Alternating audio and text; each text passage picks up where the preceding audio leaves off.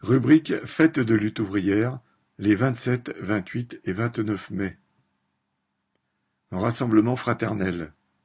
Entre deux échéances électorales, dont le camp des travailleurs n'a rien à attendre, la fête de lutte ouvrière, les 27, 28 et 29 mai, sera un vrai bol d'air à tous les sens du terme. Littéralement au ras des pâquerettes, on pourra s'asseoir sur les pelouses accueillantes, sous les arbres centenaires, pour échanger et refaire le monde, peut-être. Dans une ambiance fraternelle, amis et camarades, parents et enfants, collègues de travail et voisins, tous pourront profiter d'une pause nature.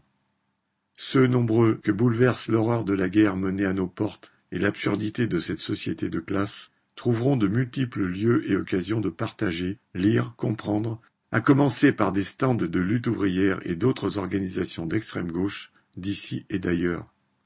Et bien sûr, Nathalie Arthaud s'adressera à tous ceux qui viendront l'écouter le samedi et le dimanche.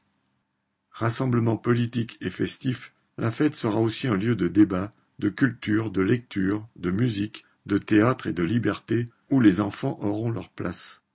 On y trouvera bien sûr toutes les nourritures terrestres variées nécessaires pour passer une bonne journée. À pied, à cheval, en train, en bus ou en covoiturage, rendez-vous à Presles.